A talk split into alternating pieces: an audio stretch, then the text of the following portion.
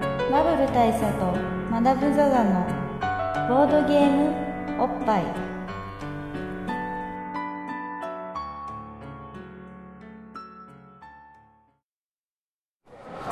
バブル大佐とマダムザザのテレビゲームおっぱい、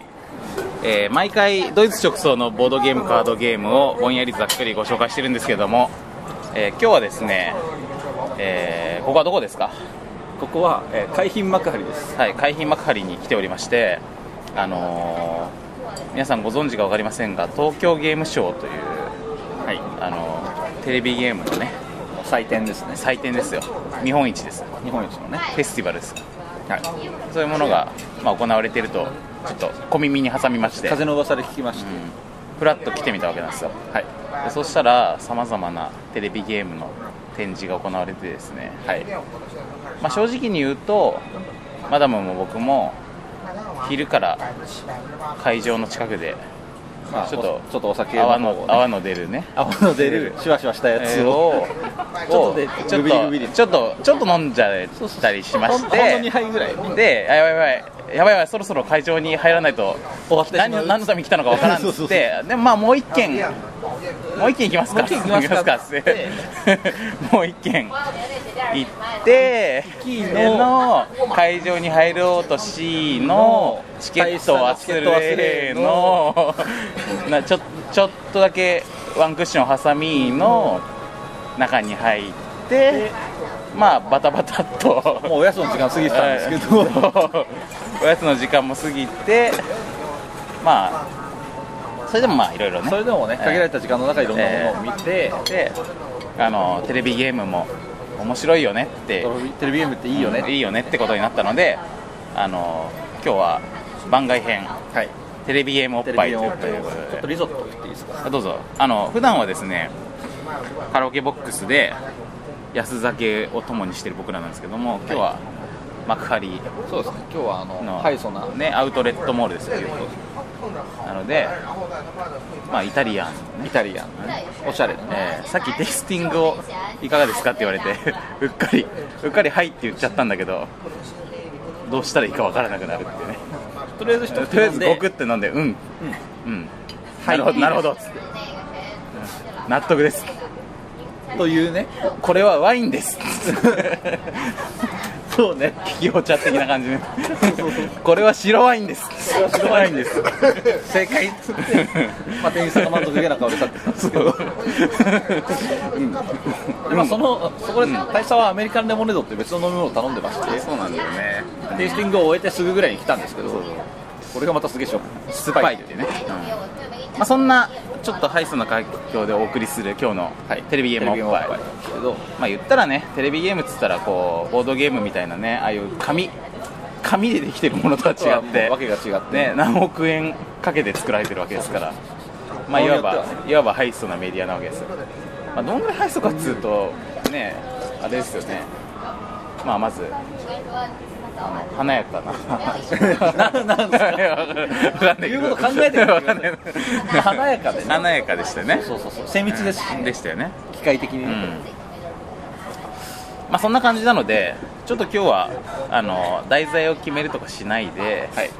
まあなんとなくざっくりとそのショーの感じとそうかでをすねゲームショーはどんなだったかとかね今年のねあ2010とこのゲームが良さそうと東か京ゲねームショー、そういう話ができれうんばをしたいと思うんですけどどうでしたか注目作とかありましたかやっぱりね僕が思うに、まあ、今年の注目作は、あのうん体動かす系だったなと、あのまあ、プレイステーション3にうあのソニーさんのね、うん SC さんのプレイステーションにプレイステーションムーブっていうんはいはいはいあの、まあ、ちょっといかがわしい形をしたいはいはいコントローラーを用いてなんかいろんなことをするっていうはいはいはいすごく魅惑的なねはいはいはシステムがあっいて男性既婚って言われてるやつですよねそうそうそうそう男性既婚が男性既婚をもなんか握りしめていろんなことをやるっうんていうのがあってそうそうそうはいはいそうで、うんまあ、そこのねあの、まあ、その SE さんのブースに行ったんですよはいそしたらばあの体験できるエリアみたいなのがあったんですよなんですけどそこがあの、まあ、みんなからうんもう丸見えの個室が並んでるんですようんあアパルトメント的な感じ で あのなんていうかまあちょうどワンルーム的なねそう三畳間みたいなも感じののが並んでてが2つ並んでて、うんそこにあのコンパニオンのお姉ちゃんがいて、うでお客さんが入ってきて、うでそのあの男性機コン男性機コントローラーを渡して、うんまあ、もうちょっと柔らかい言い方するとティンティンコンですそうですねピンクオン的なものを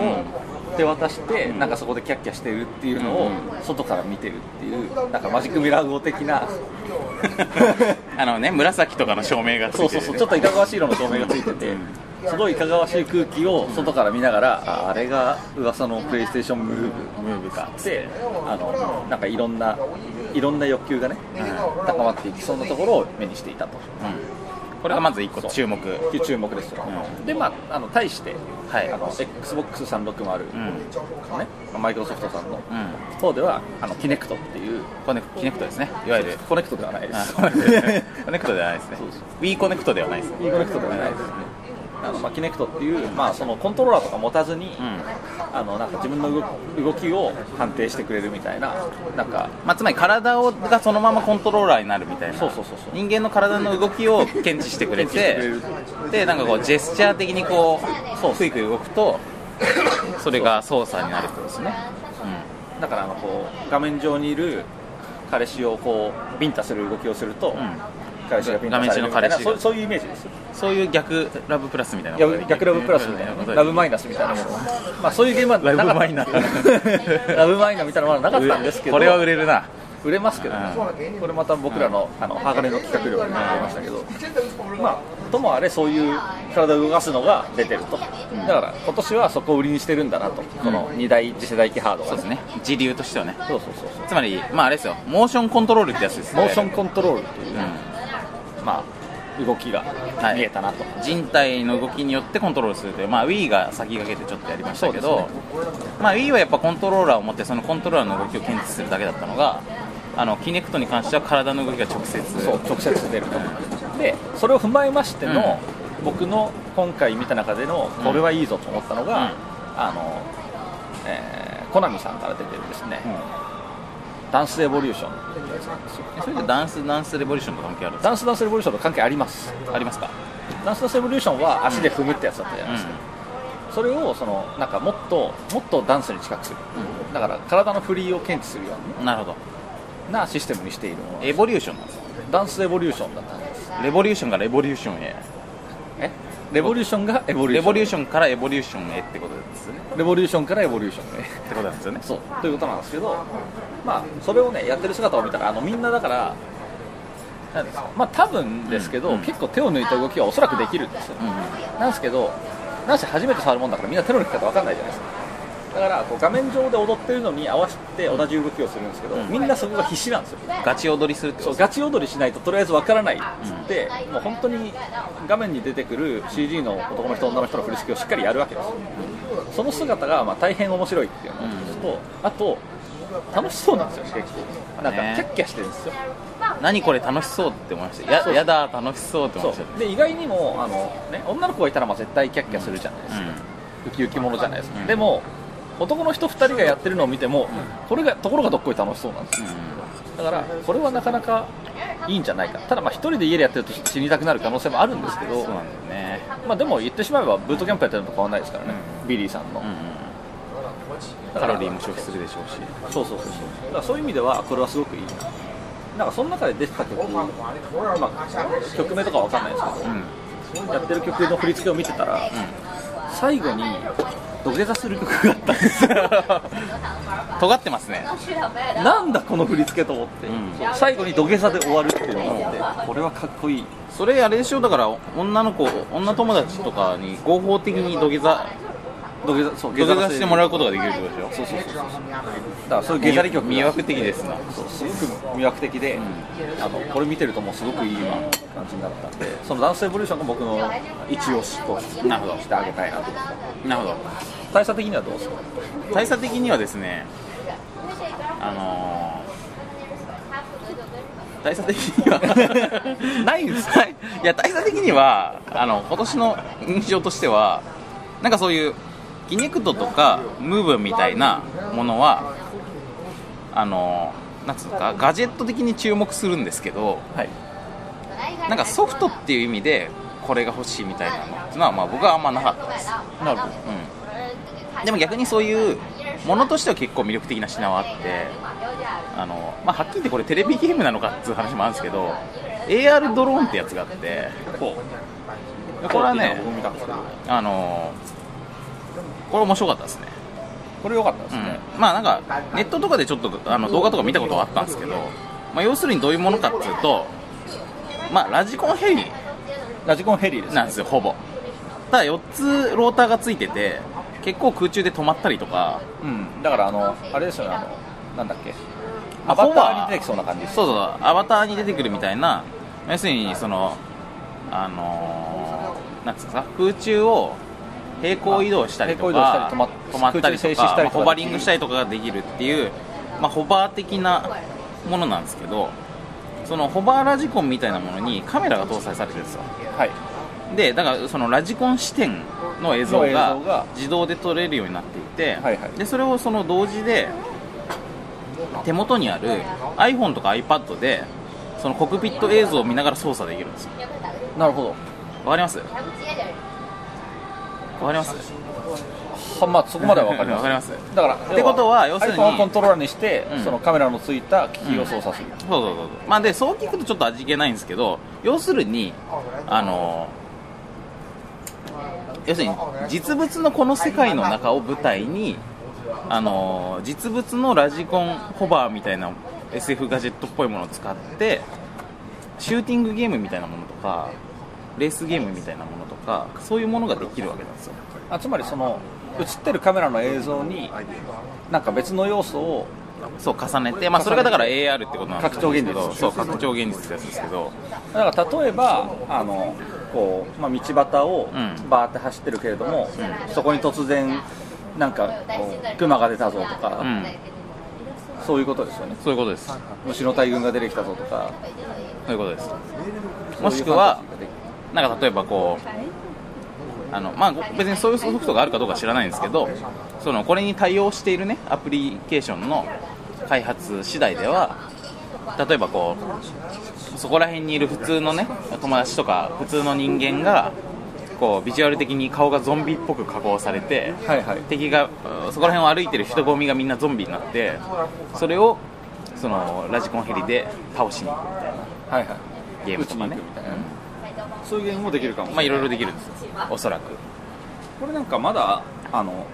別に市販されてたりとかはしないんですかねどうなんですかなんか値段とか書いてなかったから多分まだじまだ実験段階っていうか PR 段階なんじゃないかなんかでもすごい夢広がりングな感じではありまなしいたやでしたねなんかあのなんじゃこれっていう感じがちょっとするものでしたね実際にその iPhone とかでコントロールしてこのなんだ プロペラ的なものが4つついたヘリが飛んでる姿を見るだけでちょっとなんか感動ものではありましたねうん、うん、その辺ですかまあまあそそのの辺辺でですすかなんでなんでこんなにトピックが少ないのかというとというとと結構あのまあ会場にいた時間が1時間もなかったからっていう、まあそうですね前 まあ、前段でちょっとお話ししたんですけど、うん僕らちょっとお酒を飲みすぎて入った時間がもうおやつ過ぎている時間だったのでなので割とすぐ蛍の光が流れ始めたりとそうかでし、してそれでなんか、あもう終わりかっつってで ゲームショー早いな終わんのっつって分かってねえなって言いながらなんかまあその会場を後にしてあのあのブドウは酸っぱかったに違いないっつってそうそうそうそう今ここにいるわけ今なんでこすこにいて、アメリカンレモネードもすっぺーなみたいな話をしてる、でもねあのソフトの方も、んまあ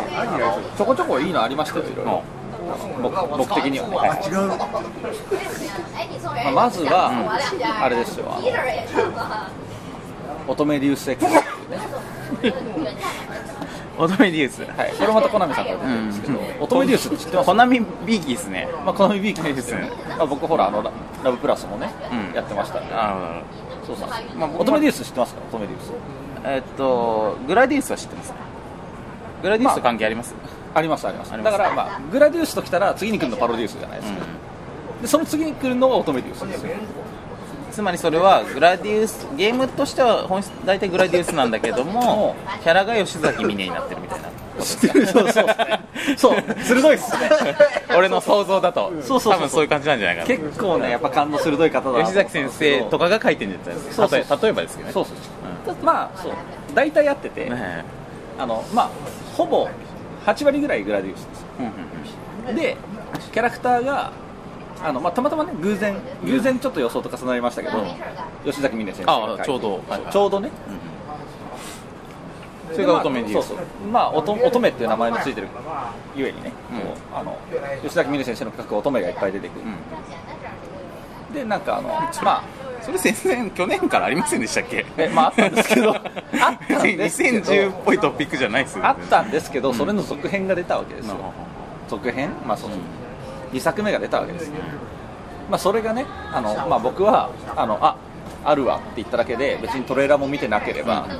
あの試しに触ってもいないので、うん内容は全く分かんないんですけどとりあえず乙女デュースはあのどはいですおすすめですよなるほどじゃあ僕もおすすめしていいですかはいあの僕のおすすめはあの360ですねはいあの XBOX360 でダウンロードコンテンツで「リンボー」っていうゲームがあるんですけど、これはねやばいですリンボー僕もあのなんかちょっと映像は見たことあります、あります、まあ、どんなゲームかっつうとマリオっぽい横スクのゲームなんですけど横スクロールでマリオっぽくジャンプしたりとかいろいろするんですけど、まあ、マリオとどう違うかっつうととにかくね悪夢っぽいんですなんかすごいモノトーンで暗いっすよね、でなんかこの霧の霧の濃い中になんか森の中に突然目覚めるみたいなところが始まってでその男がその悪夢的な世界からどうやって脱出していくかというような感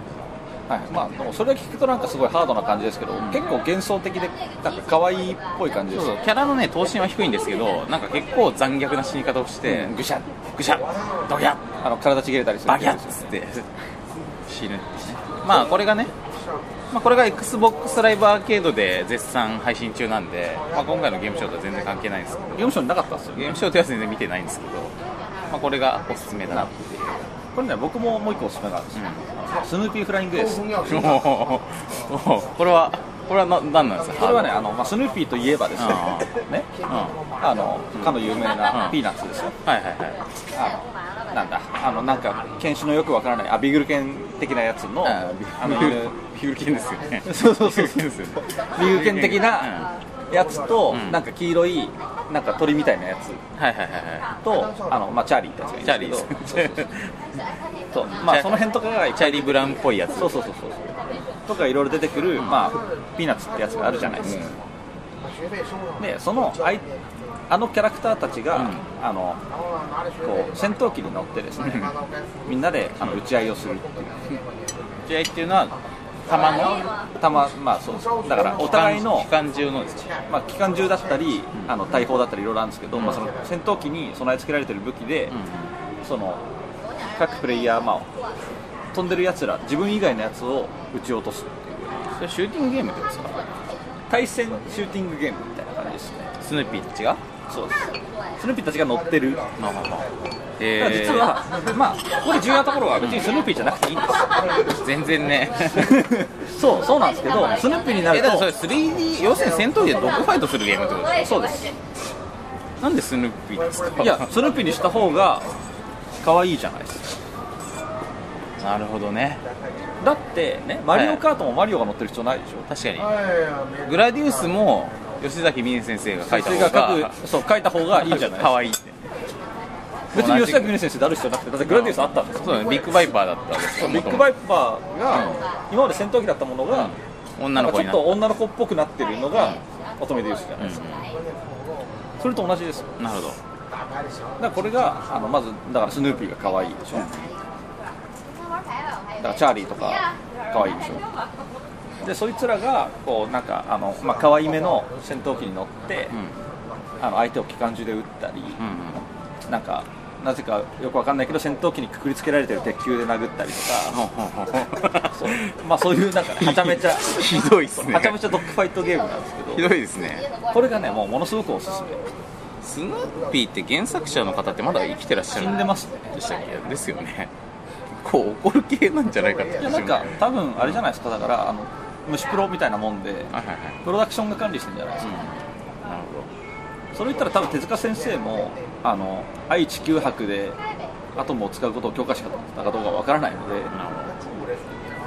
ほそういうこと考えたらねどうんそれはだからチャンピオンで違うわ言ってもヤングチャンピオンでブラック・ジャック・ネオとかをやるのを、うん手塚先生が許可したかどうかわかんないじゃないですうかんバビル2世とかねそうそうそうバビル二世横山先生か横山先生ですまあでも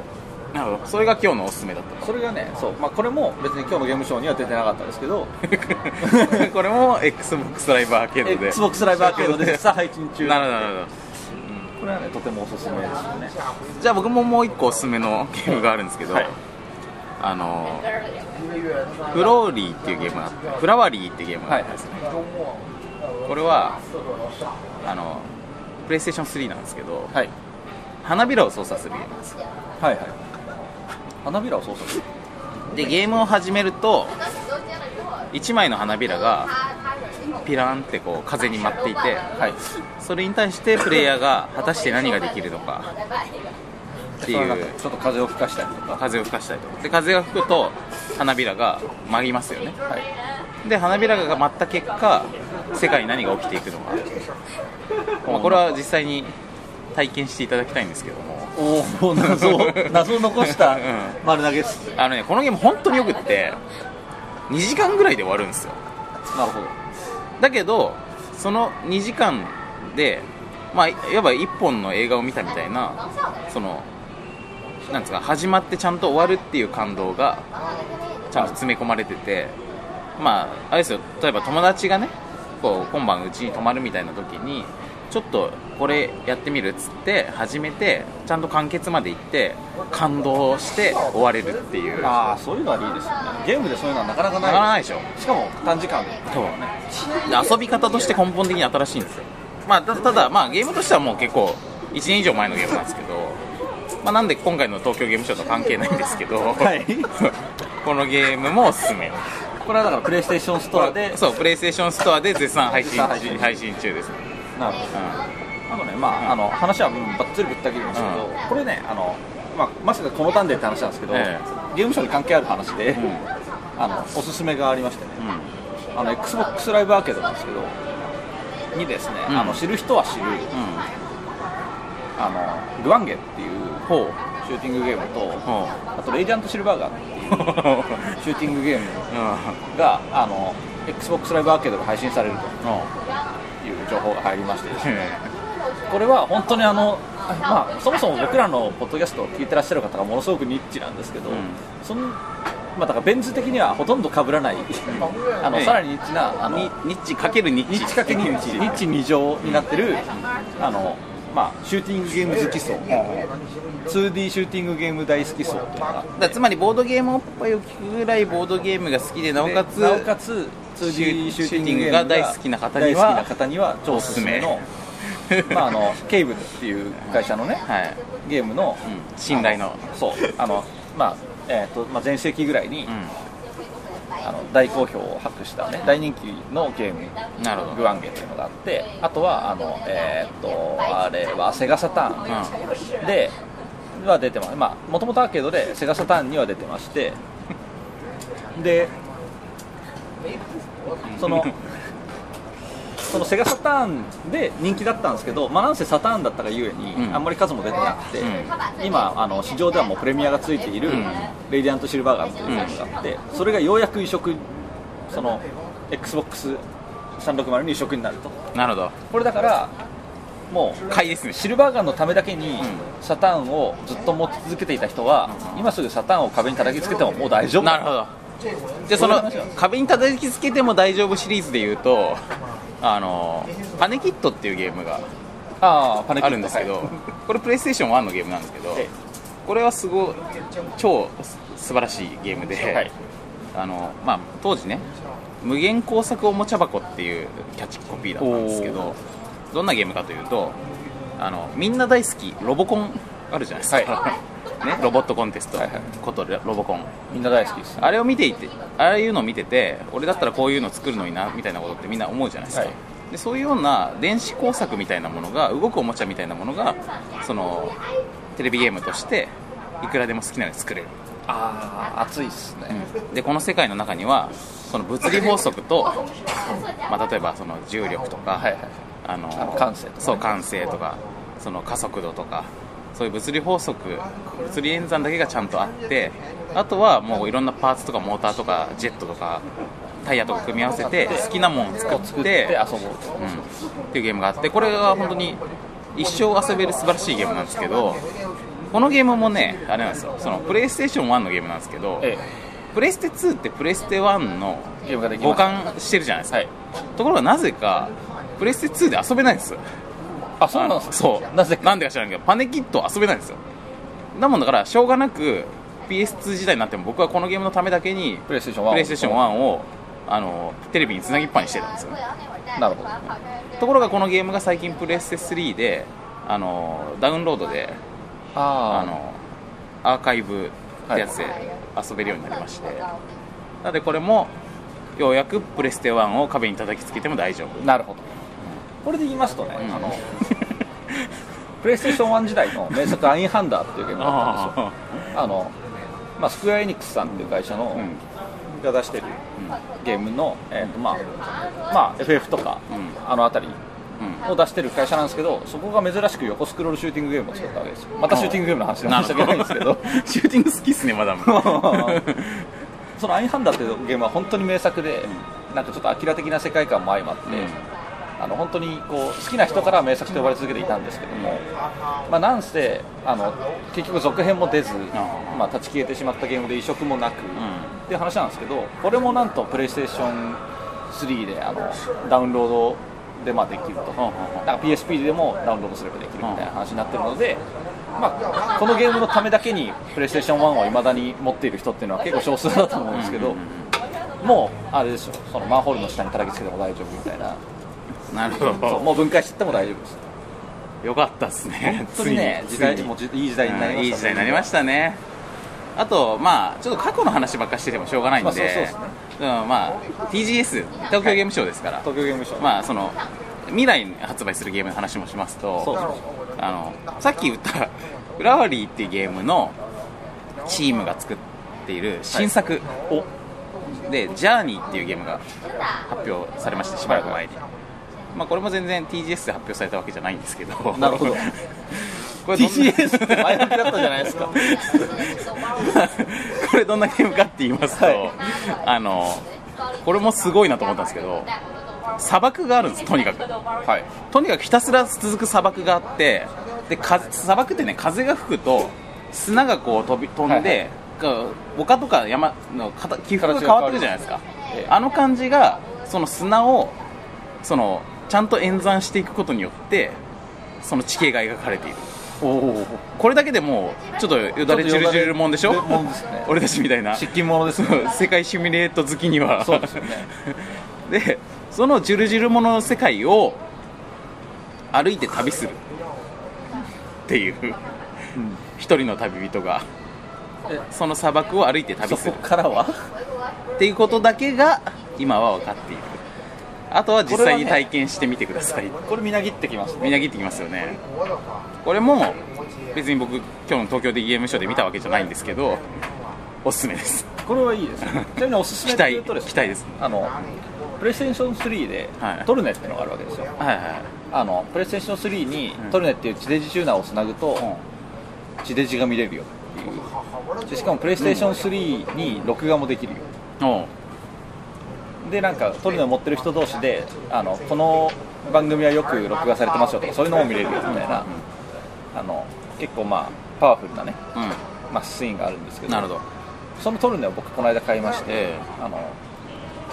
僕はこう、まあ、自然系の番組であるとかね、あとなぜか、えー外国語講座の番組とかをすごいよく見てるんですけど、え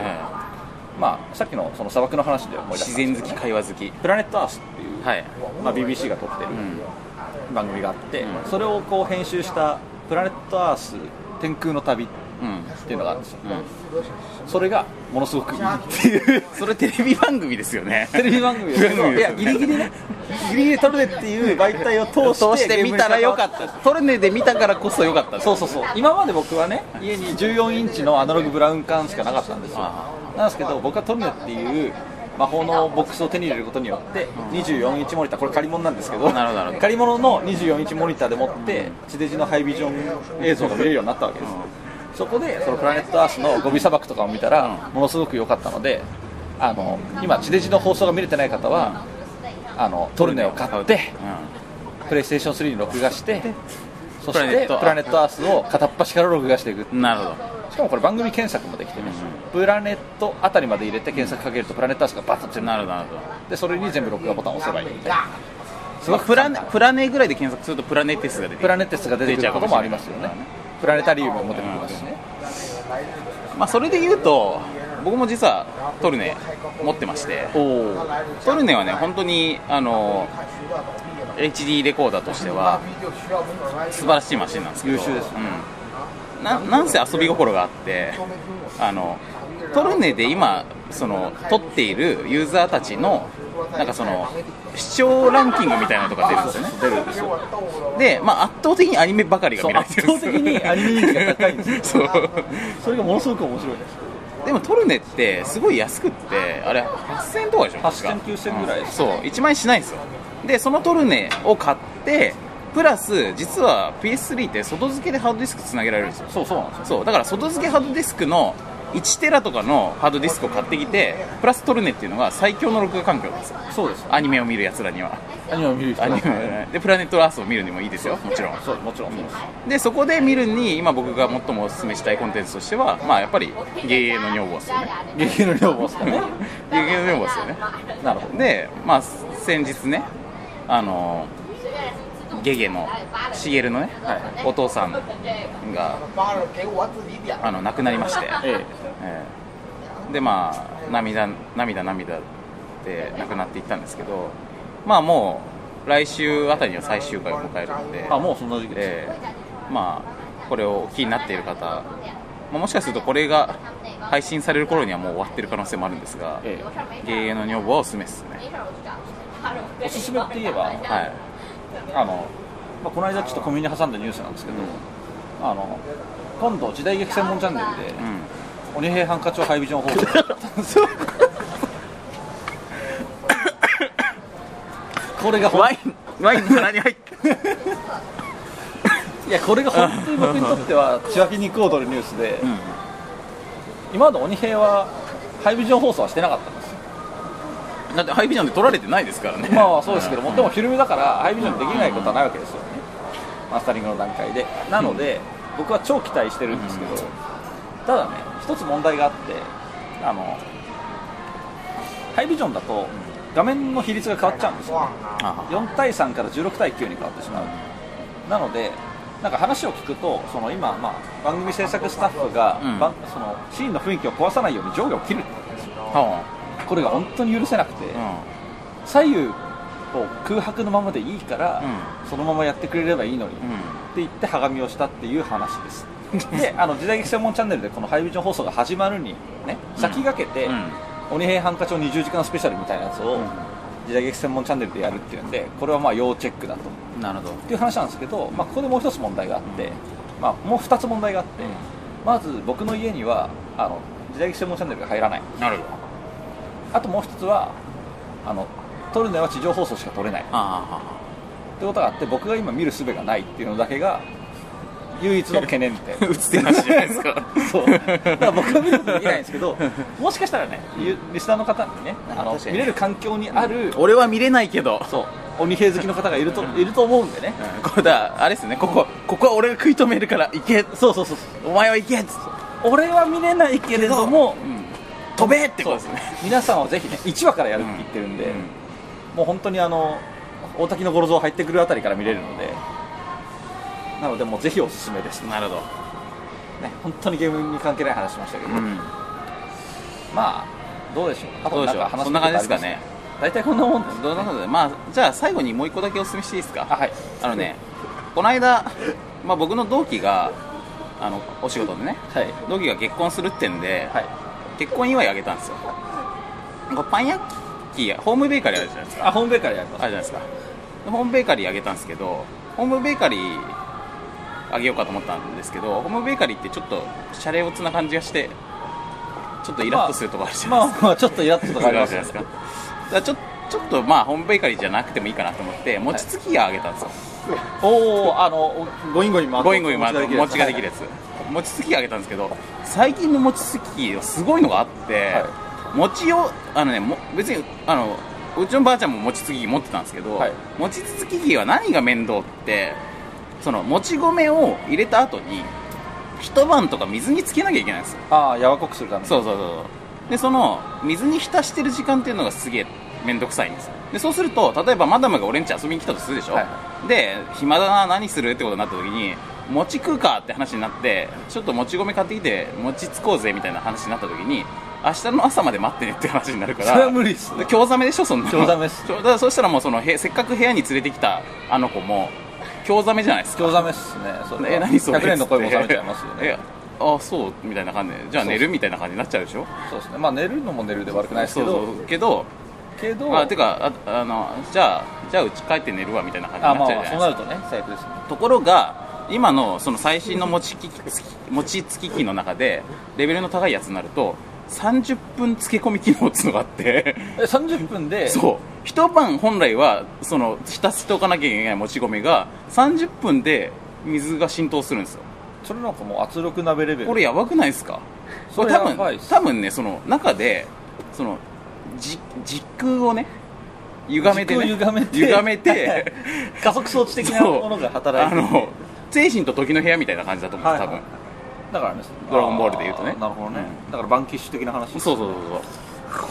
だからこれはやばいと思いますそれはね、でもねでもお高いん でしょ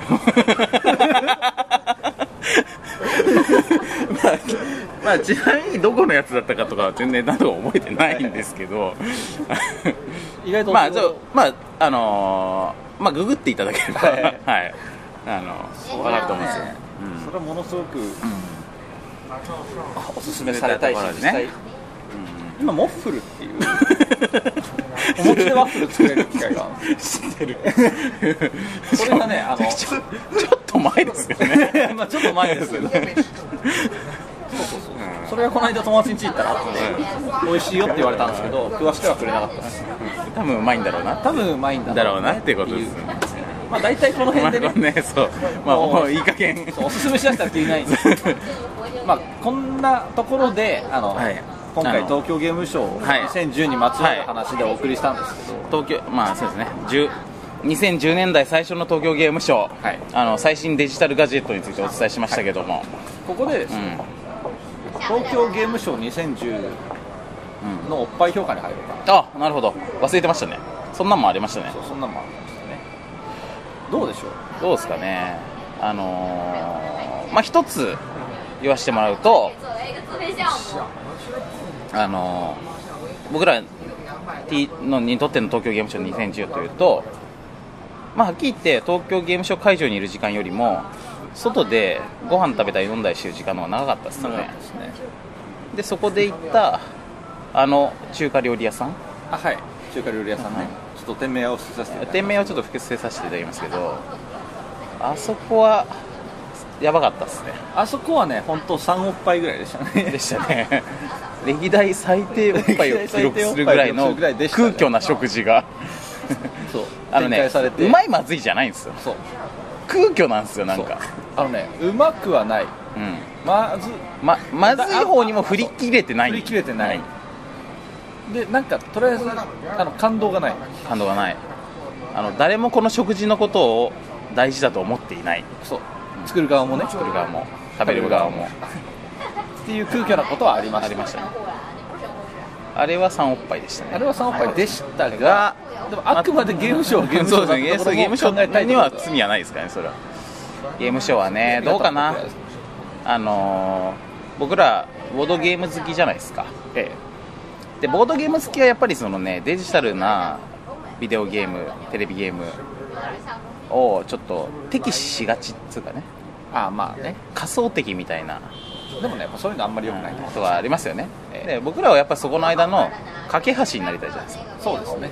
新渡部稲造ですよなるほどなりたいじゃないですか、なりたいっすうん、それで言うと東京ゲームショウに対しても、まあ、いわばゲームマーケットに関してあれだけテンションの高かった我々ですからまあ大体同じぐらいの規模のイベントでしょ東京ゲームショウとゲームマーケットってまあ同じぐらいの規模ですよね大体ねだからその2つを大体そのそんなに差別しないでそうです均等に扱っていきたいですよねえ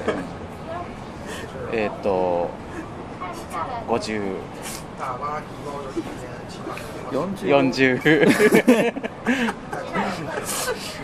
40おっぱいぐらいですかね40おっぱいぐらいですかねね まあしょうがな空い虚空虚だなこれあのねちなみにね、去年はもうもうちょっと上でした僕にとってうんなんかやっぱ波ありますからねこれねちょっと、うんあのちょっともう終わりってところであれなんですけど、うん言っておきたいことがあって、うん去年は、うん去年行った時は、あの剣闘士グラデータービギンズ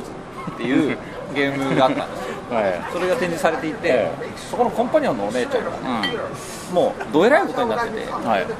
あのあのねこうまあしなんていうんですかねアクアイアさんのゲームですよそねうまあ